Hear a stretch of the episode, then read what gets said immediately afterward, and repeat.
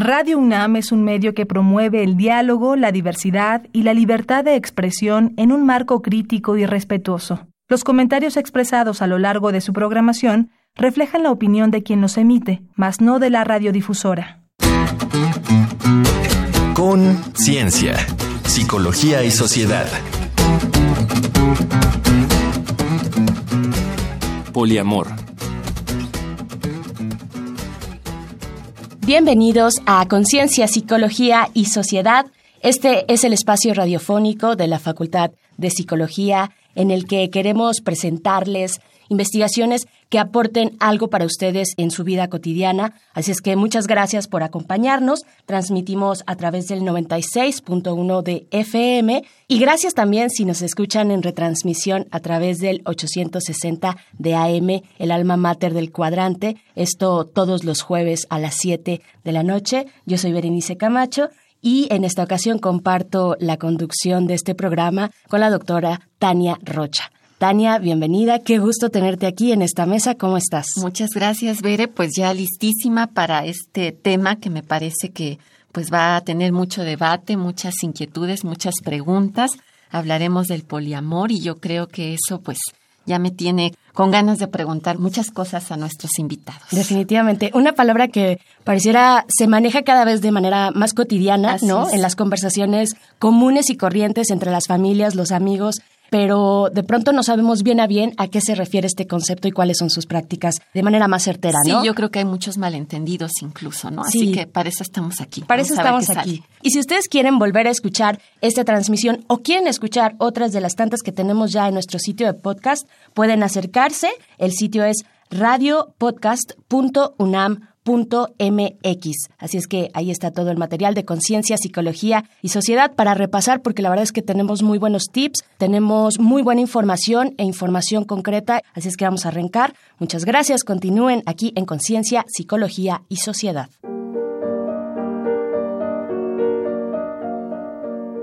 La maestra Diana Neri Arriaga escribió, El amor es miles de sensaciones, significaciones, canciones y malentendidos no hay palabra más significativa como insignificante.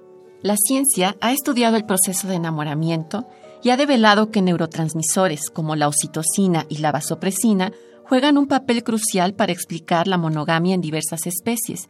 Sin embargo, se ha demostrado que este proceso humano tiene una caducidad promedio de cuatro años. De esta forma, también se ha aclarado que nuestra especie, más que monógama, es monógama serial, es decir, tenemos varias parejas a través del tiempo. ¿Cómo entender entonces la posibilidad de relaciones no monógamas, sino poliamorosas, que involucran a varias personas a la vez? El poliamor es la filosofía y la práctica de mantener a un mismo tiempo relaciones sexuales y o afectivas con más de una persona, con el conocimiento y el acuerdo de todos y todas las participantes.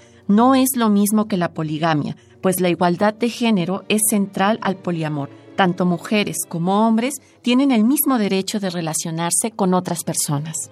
El poliamor se sostiene en valores compartidos como el amor, la comunicación, la honestidad, la integridad y el compromiso. Además de abrazar la igualdad, está abierto a todas las orientaciones sexuales e identidades de género. El amor así es vivido como vínculos serios que una persona sostiene con las otras. ¿Será el poliamor una manera auténtica de amar? ¿Se puede amar y sostener el mismo grado de compromiso, intimidad y cercanía amorosa con más de una persona a la vez? Para responder estas y otras preguntas nos acompañan la doctora Giovanna Mota Escobar y el doctor Rolando Díaz Lobin. Y para abrir esta conversación, escuchemos el Vox Populi que nuestro reportero Uriel Gámez preparó para ustedes desde el grupo más grande de poliamorosos en México. La gente opina.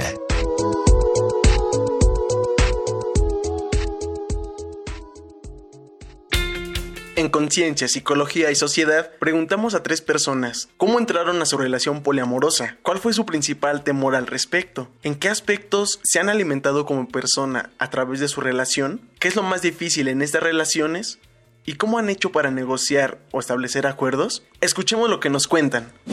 Julio César Pérez Jerez, 39 años. Uno decide ser poliamoroso porque es una postura ética desde mi perspectiva. Lo que nos debe dar miedo es la monogamia, así que eso ya lo había vivido, no podía perder nada más. Yo creo que justamente el poliamor nos permite darnos cuenta de las cosas que no estamos haciendo de una mejor manera desde las relaciones tradicionales. La honestidad, la comunicación, realizar acuerdos, por ejemplo. Lo más difícil en la relación poliamorosa tal vez sea el manejo de los celos, porque venimos de una tradición en donde la idea es que los celos forman parte del amor, que es natural tener celos, que además parece que está celebrado o que está justificado. Para llegar a un acuerdo lo primero es que uno tiene que hacer una introspección, una reflexión muy profunda de cómo es y entonces identificar qué somos, qué nos gusta, qué no nos gusta, qué estamos dispuestos a hacer y cuáles son nuestros límites. Antonio Luna, 43 años. En realidad ya tiene un buen tiempo, 10 años más o menos. Tengo una relación con una pareja eh, hombre-mujer de amigos que ellos están casados, tienen hijos, pero yo no sabía realmente que ellos estaban involucrados en este tipo de, de relaciones más abiertas, no tradicionales. Yo sentía que había cierto clic realmente con ella y, en la convivencia a él no le parecía malo. Y yo, yo siempre lo digo como broma que ellos me adoptaron. El, el qué dirán, ¿no? O sea, no, no está tan sencillo y para nosotros el ideal sí es como vivir juntos, ¿no? Estar todos conviviendo. Aunque es muy, muy natural ya para nosotros, no es tan abierto al resto de nuestro círculo. Nos ayuda mucho, sobre todo, en ser muy abiertos, muy honestos, ¿no? Y muy directos. Sobre todo eso es lo que creo que nos ha, nos ha alimentado. Alejandra Aguilera, tengo 28 años. Primero me asumí como poliamorosa desde antes. El cuestionarme la monogamia a mí me hacía más daño que bien. Entonces fue un proceso para descubrir las relaciones abiertas. Posteriormente el poliamor, el no poder gestionar mis emociones, los celos, la envidia, el enojo, el miedo al abandono, al desplazo fueran más fuertes y que eso me afectara a mí. Yo creo que confrontarme con que cuántas cosas que nos han enseñado han sido impuestas y que nos han hecho mucho daño. Enfrentarme a que prácticamente es un camino nuevo y que me topo con que muchas veces no sé qué hacer. Es muy frustrante de repente decir, bueno, ¿y entonces aquí qué? En la monogamia yo sentía que, que es como si nada más diera círculos, más, más caminar en círculos. Y aquí sí siento que realmente estoy abriendo caminos. Para Conciencia, Psicología y Sociedad, Uriel Gámez.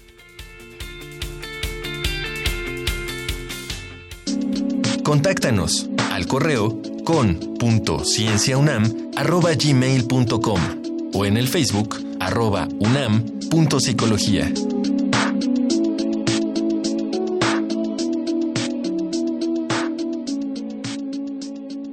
Después de escuchar este grupo de poliamorosos, regresamos a Conciencia, Psicología y Sociedad con nuestros invitados de hoy. Está con nosotras la doctora Giovanna Mota Escobar y el doctor Rolando Díaz Lovin. Ella es especialista en el área de sexualidad y pareja del Instituto Mexicano de Investigación en Familia y Población y él es profesor investigador de la Facultad de Psicología, especializado en la dinámica del amor en la cultura mexicana. Bienvenido, bienvenida, ¿cómo están? ¿Qué tal? Muy bien, muchas gracias por la invitación. Nos da muchísimo Gracias gusto que, estén ustedes aquí. Y bueno, pues ya escuchábamos precisamente que en las cápsulas, ¿no? Pues parece que es todo un reto el vivir en relaciones poliamorosas. Así que nos gustaría preguntarles, Giovanna, pues, ¿qué es esto del poliamor? ¿Cómo lo podemos entender? ¿Con qué se come o qué? Bueno, pues el primer referente es las relaciones monógamas, que son las que conocemos, porque básicamente es lo que reproducimos, como si estuviera prescrito. Entonces, bueno, si hacemos tres categorías, ¿no? De aquellos que deciden no tener ningún vínculo con nadie ni tener sexo. Los que deciden tener vínculos monógamos y los que deciden tener vínculos no monógamos, pues el poliamor estaría dentro de los no monógamos, pero explícitos y abiertos, porque el que más conocemos es la infidelidad, que es aquel que n- no es ni explícito ni abierto. O sea que con lo que estás diciendo, algo muy importante es el reconocer que en este tipo de relaciones todas las personas involucradas saben, reconocen y entran de manera propositiva en este acuerdo Así de es. compartir. Y a diferencia de otros eh, acuerdos no monógamos, en este, o sea, por ejemplo, los swingers, ¿no? que ahí son intercambios sexuales, en este tipo de relaciones se permite tener vínculos de cualquier tipo, desde afectivos, o sea, a enamoramiento, a sexuales también. O sea, dentro de las no monogamias está considerado como en una jerarquía alta, moralmente alta, porque también dentro de los tipos de relaciones hay discriminación. Entonces, por ejemplo, los swingers se considera que ahí se negocian cosas distintas o de menos valor que los poliamorosos, ¿no? En donde ahí se tiene que discutir si puedes o no amar a más de una persona y si esto desvirtúa la relación o demerita algo. Doctor Rolando, hablábamos justo en la introducción, pues de que ha habido mecanismos a nivel biológico o cerebral que explican cómo supuestamente funcionan las relaciones en los seres humanos. desde tu perspectiva, cómo influye esta capacidad tanto de nuestro cerebro como las experiencias sociales y los cambios culturales para poder entender el poliamor. Bien, en primera instancia lo que tendríamos que indicar es que efectivamente existe un esquema que tiene que ver con la evolución biológica. Y de ahí lo que queda muy claro es que para que los seres humanos puedan existir el día de hoy, hay una primera necesidad que sería la reproducción.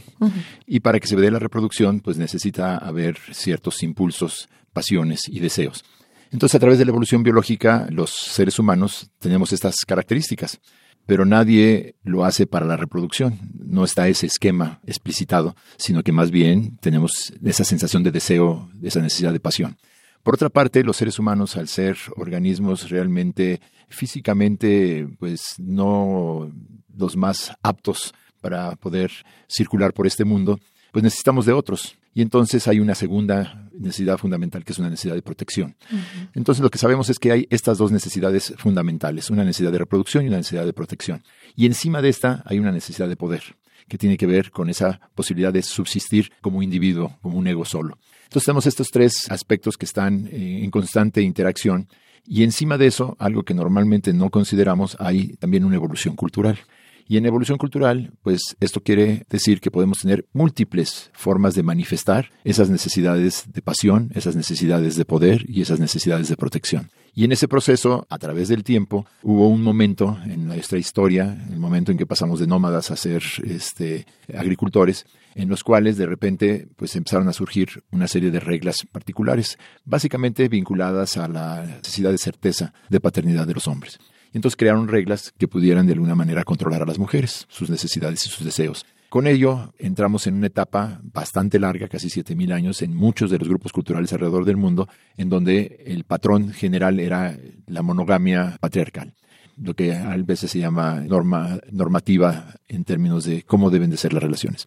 Sin embargo, existen todas estas otras posibilidades. Entonces la pregunta es, ¿qué opción vamos a tomar cuando se abre la posibilidad de tener otras opciones? Y en ese momento, pues aparecen todos estos grupos que había mencionado Giovanna. Hay eh, diferentes orientaciones sexuales, hay diferentes identidades de género, hay diferentes vínculos que se van formando en diferentes grupos. Aquí, en este término de poliamor, la problemática fundamental es que tenemos individuos que tienen ciertas características por el proceso de socialización que tuvieron, tenemos particulares interacciones y vivimos en un contexto social específico. Claro. Entonces, ¿cómo logramos nosotros pues, poder sobrevivir a esta nueva forma de relación? Pues básicamente se necesitan características individuales tengo que tener un apego seguro, tengo que tener seguridad de mí mismo, tengo que tener esta apertura, tengo que tener esta idea de que vamos a ser libres y que vamos a comunicarnos y que lo vamos a hacer de una manera honesta. Si yo no tengo esas capacidades, pues no puedo entrar a una relación de este tipo. Igual y ahorita que sigamos avanzando, podemos platicar un poco más de esto, porque sí me parece, por lo que están comentando, que es un reto tanto a nivel individual como desde la mirada social y cultural que puede haber estereotipos o prejuicios respecto a este tipo de relaciones. Por supuesto, ustedes se pueden contactar a este programa, los teléfonos en cabina es el 55 36 43 39, les repito, 55 36 43 39, estamos hablando de poliamor y por supuesto que salen muchas dudas, muchos temores también me parece, si es que uno tiene por ahí inseguridades que lo cual es bastante común. Así es que, pues déjenos sus mensajes y sus opiniones. Por el momento, les invitamos a escuchar algunos datos interesantes respecto a nuestro tema esta tarde en nuestra sección Un dato que deja huella. Un dato que deja huella.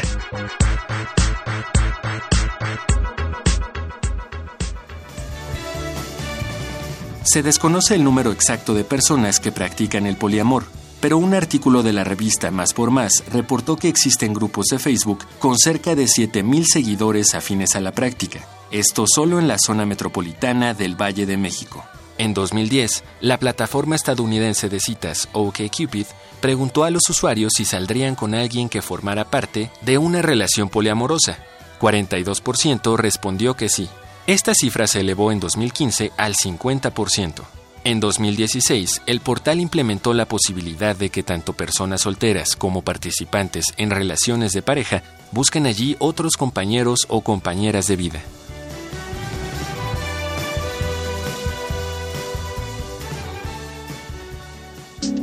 Contáctanos al correo con.cienciaunam.gmail.com o en el Facebook arroba unam.psicología.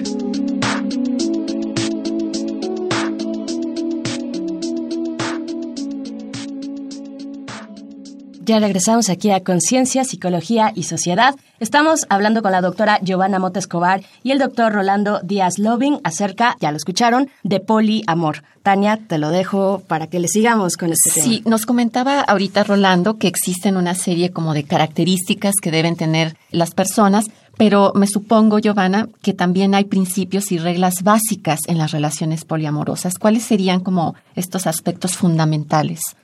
El aspecto fundamental primero es reflexionar en torno a las relaciones de pareja y por qué yo habría de estar en un modelo o por qué no puedo estar en otro, si me viene bien este, etcétera. Eso es básico porque no simplemente puedes decidir ser poliamoroso sin cuestionarte nada, ni reflexionar nada, ni pasar por horas y horas de negociación. Uno de los malos entendidos es creer que en el poliamor vas a tener múltiples relaciones sexuales y muchas parejas simultáneamente, o que tienes que tenerlas, ¿no? No necesariamente, creo que pasas más horas discutiendo, dialogando, negociando que otra cosa. La otra regla básica sería la honestidad, pero por supuesto hay puntos ciegos que nosotros no reconocemos, entonces por eso también eso es un buen ejercicio de poder ser consciente de estos puntos ciegos, que otros te hagan ver estos puntos ciegos, pero ser lo más honesto posible con los demás y contigo mismo y tratar de dejar todo lo más claro que se pueda, que no es fácil. Entiendo que todo esto tú lo vives. Sí, también en paralelo, bueno, hice un proyecto de investigación en mi proyecto de doctorado y en la vida real también he tenido algunas experiencias. Tengo 18 años en una relación que conservo en la que hemos incluido a otros y otras. Y en ese sentido, Rolando, pues con estos retos que, que plantean las relaciones poliamorosas, y siendo tú alguien que ha investigado muchísimo sobre el tema del compromiso en las relaciones amorosas, ¿existen como distintos niveles o formas de compromiso en quienes integran la relación poliamorosa o cómo funciona la cosa ahí? Bueno, en cierta forma tendríamos que entender la complejidad de todas las relaciones humanas y por otra el hecho de que cierto tipo de relaciones van a ser adecuadas para diferentes personas dependiendo de cómo ha sido su historia. Y en ese sentido, eh, lo que podemos ver en una cultura tradicional, en donde sigue siendo el segundo de secundaria el nivel educativo que tenemos en el país, que la mayor parte de la gente se va a pegar a ciertas normas y ciertos valores y ciertas creencias tradicionales, porque nunca hubo este proceso que menciona Giovanna que es central, el cuestionamiento. Si yo no reflexiono, si no cuestiono, si no me pregunto por qué suceden las cosas, pues entonces no debo de tratar de ingresar a una relación que implica tener que ser honesto, tener comunicación, ser reflexivo, etc. Entonces yo creo que eh, un primer análisis antes de cualquier tipo de relación es un autoanálisis, que la gente sepa realmente por qué cree que la forma en que va a crear su relación es la adecuada, qué tipo de persona sería la adecuada para tener esa relación. Tenemos datos escalofriantes en México. Hay lugares en donde el índice de divorcio es el 2 o 3% y el índice de violencia intrafamiliar es el 90%. Entonces, tenemos muchas, muchas relaciones inadecuadas. El entrar a una relación poliamorosa no va a resolver mis problemas individuales que no pude resolver en mi relación monógama. Entonces, lo que tendríamos que hacer en primera instancia es aprender a cómo tener una relación, cómo negociar, cómo comunicarnos, cómo ser honestos con nosotros mismos y con los demás. Y si ya podemos hacer todas estas cosas, pues entonces en realidad ya no importa cuál tipo de relación escogemos, porque es la que es la más adecuada para cada uno de nosotros. O sea, lo que, nos estás diciendo es que finalmente, bueno, lo que nos están diciendo ambos es que el compromiso empieza desde esa reflexión. Me llama la atención, Giovanna, no sé si de manera muy puntual pudieras compartirnos cosas que has encontrado en la investigación junto con la doctora Georgina García y en colaboración con el doctor Rolando Díaz Lobin respecto a las relaciones poliamorosas. ¿Qué son las cosas que más les han llamado la atención de sus datos? Pues principalmente los beneficios que se obtienen de estar en un vínculo así, porque el poliamor se puede ver sin tener que decirle poliamor, eh, simplemente como una transgresión a que te impongan cualquier otro modelo. No, tú puedes, si quieres, hacer uso de tu cuerpo y tener las relaciones que tú quieras en la forma en la que tú quieras. Se vuelve algo político también y eh, por lo tanto es transgresor y tabú, ¿no? Cualquier cosa que salga de la norma. Entonces, bueno, todos los beneficios que te puede dar el estar transgrediendo esta norma sin las desventajas de la infidelidad que son culpa, vergüenza, etcétera. Pues yo creo que justo ahorita vamos a hablar de ello en el siguiente. En el siguiente, exactamente. Tania, muchas gracias. Vamos a escuchar algo de lo que nos tiene preparada la producción. Estos son algunas recomendaciones desde la cultura y el entretenimiento para acercarnos más a este tema, a este tema polémico, pero creo que a todos nos llama para saber, bueno, de qué se trata, qué se está cocinando ahí y cómo acercarnos de la mejor manera posible. Vamos a escuchar nuestra sección Reconecta. Reconecta. Recomendaciones culturales sobre el tema de hoy.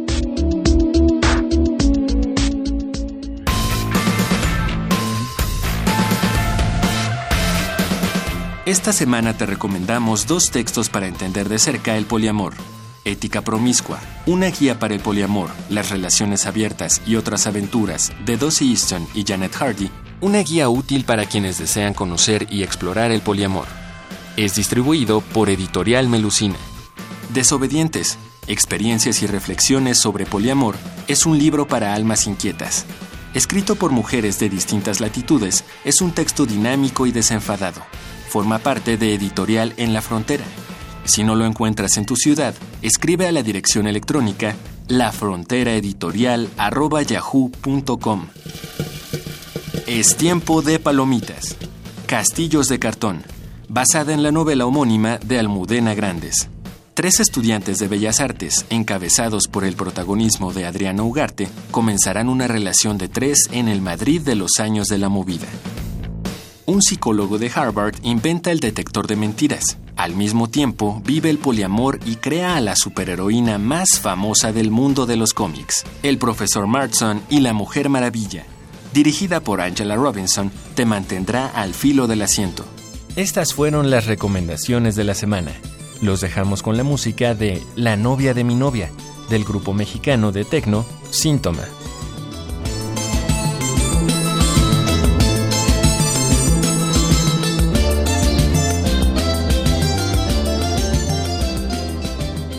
Ya regresamos hacia el último momento de esta conversación. Estamos hablando de poliamor con el doctor Rolando Díaz Lovin y la doctora Giovanna Motas Escobar. Muy interesantes las recomendaciones, Tania, que escuchamos en el segmento anterior. Y además creo también de pronto cada vez se van sumando más. De hecho, en redes sociales podemos encontrar como espacios que tienen al menos la curiosidad para saber de qué se trata, ¿no? Esta cuestión del poliamor, de una práctica que pareciera, no sé, ustedes díganos si se pone cada vez más en práctica o al menos nos llama cada vez más la atención, ¿no? ¿Cómo lo ven? Sí, supongo que nos llama más la atención porque nos sentimos más autónomos ahora a decidir la forma en la que queremos vivir. Y pues también hay una presión eh, social para vivir vidas más sexuales, más diversas, más interesantes, ¿no? Eh, que también no necesariamente es tan positivo, pero, pero está ahí. Justo por esto que dices y una pregunta para ambos, hablaban hace un momento de ciertos beneficios, ¿no? En relación tanto a la persona como a la dinámica. Y me quedo pensando si es posible hablar de beneficios muy concretos que pudiese tener este tipo de relaciones, pero también dificultades o retos. Hablaban por ahí en las entrevistas que se hicieron, ¿no? De que de, momento no es fácil manejar los celos o la envidia o chin, ya se tardó demasiado. inseguridad, con, la persona y yo cuándo. Entonces, ¿qué cosas están como de manera propositiva en este tipo de relaciones y qué cosas son ahí medio turbias? Antes de pensar en positivos y negativos de manera genérica, yo creo que tendríamos que pensar en, la aceptación tácita de la diversidad y de que va a haber personas para cada tipo de relación. Una persona que es totalmente tranquila y que no se quiere mover, pues mejor relación es una en donde no haya tanta gente una persona que le gusta la intensidad y quiere vivir la libertad, pues entonces necesita vivir con mayor cantidad de personas. Aunque ahí también hay una situación interesante porque entre más personas hay más reglas. Entonces es algo que se va a tener que negociar. ¿Cómo es que podemos tener mayor cantidad de apertura y honestidad y mis deseos, aquello que hablábamos del poder, pero al mismo tiempo vivir la pasión? Entonces, eh, no es una situación sencilla. Pero en todo este proceso, lo que debemos tener es la apertura para aceptar lo que es bueno para nosotros, que no necesariamente es bueno para los demás y que los demás hagan lo mismo con nosotros. ¿Qué beneficios hay? Pues entre más personas hay, hay más apoyo. ¿sí? Hay más con quien convivir, hay más ideas, hay más creatividad. ¿Qué beneficios hay? Pues entonces que el ego tiene que compartir con otros egos. Y entonces tenemos que tener la seguridad, la capacidad para nosotros decir, yo voy a aportar porque quiero aportar una especie de autoactualización de la que hablaba Maslow, pero al mismo tiempo quiero disfrutar. Entonces, se necesita cierto tipo de personas para poder tener esta, esta, esta situación de una manera constructiva. Un apego seguro, no ser celosos, no ser obsesivos, compulsivos, todas estas características posesivos, posesivos que desafortunadamente en nuestra cultura es. parte del patrón de la relación de los papás con los hijos. Así es. Sí, los principales beneficios van de acuerdo a cada caso, pero por supuesto partiendo de que puedes eh, tomar las decisiones que tú quieras sin tener que eh, continuar haciendo algo que tal vez no te viene bien, ese es un principal beneficio. El ejercicio de resignificar cosas y poner una nueva configuración en las jerarquías antiguas es un reto, pero te permite tener múltiples experiencias que parten de esto, ¿no? Y ya en vez de tener peleas de tenemos que luchar por que se cumpla este modelo o esta jerarquía o luchas de poder, etcétera, pues eh, si pones flexibilidad en el algoritmo, todo, todo fluye. Claro. A veces, sí. Me parece un nivel de madurez interior y de seguridad eh, bastante relevante y que se construye a, través del tiempo, me parece, en lo individual. Y si es en lo colectivo, bueno, me parece maravilloso. Y un rompimiento de esquemas eh, pues culturales, ¿no? Como bien señalaban, que también confronta absolutamente todo el sistema sobre el cual se ha generado la organización social. Sí, hay una trampa fundamental en la longevidad, que era para toda la vida. Y esto vino al costo de la calidad. Entonces algo que tenemos que aprender es que no importa cuánto tiempo dura, sino qué tan felices y qué tan productivos y qué tan creativos somos en los momentos que pasamos juntos. Muy bien, muy bien. Pues ahí está nuestro tema de esta tarde, Tania, pero se nos ha acabado el tiempo, hay que despedir y antes agradecer a la doctora Giovanna Mota Escobar y al doctor Rolando Díaz Loving de la Facultad de Psicología. Muchas gracias por esta conversación tan interesante para Conciencia, Psicología y Sociedad. Nos gustó muchísimo y esperamos que se pueda repetir en otro momento, seguir con este, con esta conversación. Muchas gracias. Gracias a, ustedes. Tania, nos despedimos. ¿Cuál es tu conclusión o un comentario final? Pues mira, me viene, me viene a la cabeza algo que habíamos dialogado en otros programas respecto a la importancia que tiene educarnos en el amor y ahora pienso con esto que han compartido tanto Giovanna como Rolando, pues que en realidad es un reto y debería de ser una tarea, ¿no? Para todos y todas repensarnos eh, en las relaciones, porque algo que dijo Giovanni me parece crucial es justo cuando más libertades y más posibilidades tienes, es cuando más claro necesitamos tener qué queremos, qué significa realmente querer al otro, que no es poseer, decía Roslando, ¿no? Que no es como, ah, ahora es mío y entonces yo digo que se tiene que hacer. Entonces me parece que la tarea en realidad es bastante amplia, eh, larga y que ojalá haya muchos espacios para seguir eh, pues repensando esto, sobre todo porque también lo decían, tiene una eh, reivindicación política, ¿no? Que nos permite hablar de un derecho o de varios derechos. O de varios sobre derechos, nuestro ejercicio cuerpo, del derecho. Sobre nuestra autonomía, claro. en fin. Larguísimo el tema, pero nos tenemos que despedir, querida Tania. Muchas gracias a la producción de este programa. Gracias sobre todo a ustedes por escucharnos. Recuerden que pueden volver a escucharnos en una retransmisión que será el próximo jueves a las 7 de la noche a través del 860 de AM. Por el momento, muchas gracias, Tania. Gracias a ti, Bere, gracias a Rolando, gracias a Gio, gracias a los poliamorosos y las poliamorosas, ¿no? Por abrirnos otras posibilidades. Y encuéntrenos en nuestro sitio de podcast, radiopodcast.unam.mx, para escuchar esta y otras transmisiones de Conciencia, Psicología y Sociedad. Yo soy Berenice Camacho. Les agradezco el favor de su escucha. Nos encontramos la próxima semana aquí en Radio UNAM. Con Ciencia, Psicología y Sociedad. Del otro lado del espejo participaron Marco Lubián, voz en off, Ana Salazar, guionista, Carmen Sumaya, asistente de producción, Augusto García Rubio, vinculación e información. Producción, Frida Saldívar.